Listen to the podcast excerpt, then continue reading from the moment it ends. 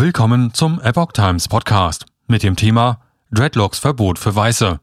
Fridays for Future cancelt Auftritt von Sängerin Ronja Malzahn. Ein Artikel von Reinhard Werner vom 24. März 2022. Die Klimaschutzbewegung Fridays for Future hat ihre Einladung an die Sängerin Ronja Malzahn zurückgezogen, am Freitag bei einer Kundgebung in Hannover aufzutreten.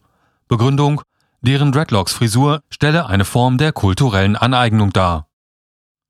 Die für Freitag, den 23.03. angesetzte Kundgebung der selbsternannten Klimaschutzbewegung Fridays for Future wird voraussichtlich ohne die Sängerin Ronja Malzahn stattfinden.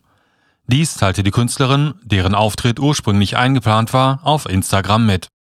Die Ausladung sei durch Fridays for Future selbst erfolgt. Grund dafür sei, dass die Haartracht der Sängerin, sie trägt sogenannte Dreadlocks, nicht mit den antikolonialistischen Anliegen der Bewegung konform gehe.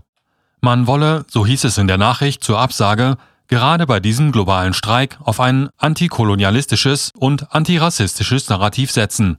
Dass Malzahn, die heute vor allem mit der Rastafari-Kultur der Karibik assoziierte Haartracht für sich in Anspruch nehme, läuft nach Ansicht von Fridays for Future Hannover diesen zuwider. Weiße Menschen, so heißt es dort, sollten keine Dreadlocks tragen, weil sie sich auf diese Weise einen Teil einer anderen Kultur aneigneten ohne die systematische Unterdrückung dahinter zu erleben. Sollte sich Malzahn bis Freitag die Dreadlocks abschneiden, könne ein Auftritt jedoch stattfinden, heißt es in der Nachricht von Fridays for Future. Ob Malzahn dazu bereit ist, bleibt ungewiss. Auf Instagram ging sie jedenfalls davon aus, dass der Auftritt nicht stattfinden wird. Sie bedauerte die Entscheidung. Immerhin habe man sich darauf gefreut, ein Zeichen für Frieden und gegen Diskriminierung mit unserer Musik setzen zu dürfen, so die Künstlerin. Es sei schade, dass wir aufgrund von äußerlichen Merkmalen davon ausgeschlossen werden, schrieb sie weiter.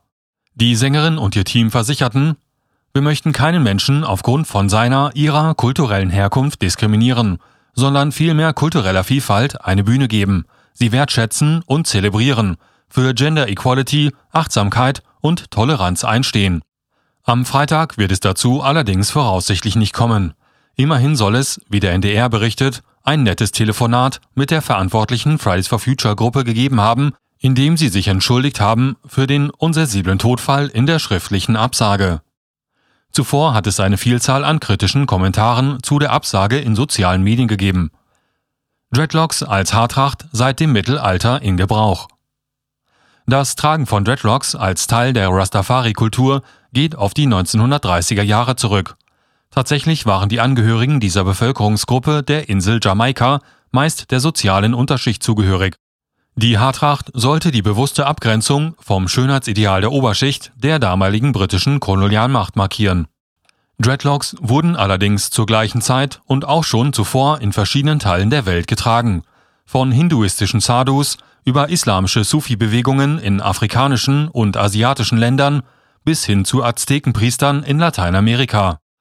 Auch in Europa wurden jedoch Dreadlocks im 16. und 17. Jahrhundert getragen, überwiegend aus modischen Gründen.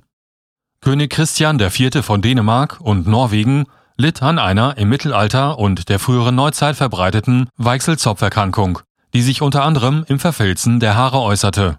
An seinem Hof imitierten Zugehörige diese Haartracht, um den König zu schmeicheln. Auch französische Soldaten sollen verfilzte Haare getragen haben zum Schutz vor Säbelangriffen auf den Nacken. Verpönt wurden die Filzhaare erst durch die Aufklärung, unter anderem auch aus antisemitistischen Ressentiments heraus, wie sie zahlreiche Protagonisten dieser Epoche hegten. Man wollte sich von den Juden unterscheiden, die Schlafenlocken, auch als Peot oder Beikeles bekannt, trugen, seit der große Gelehrte Maimonides im 12. Jahrhundert es als Ausdruck des Heidentums bezeichnet hatte, auf diese zu verzichten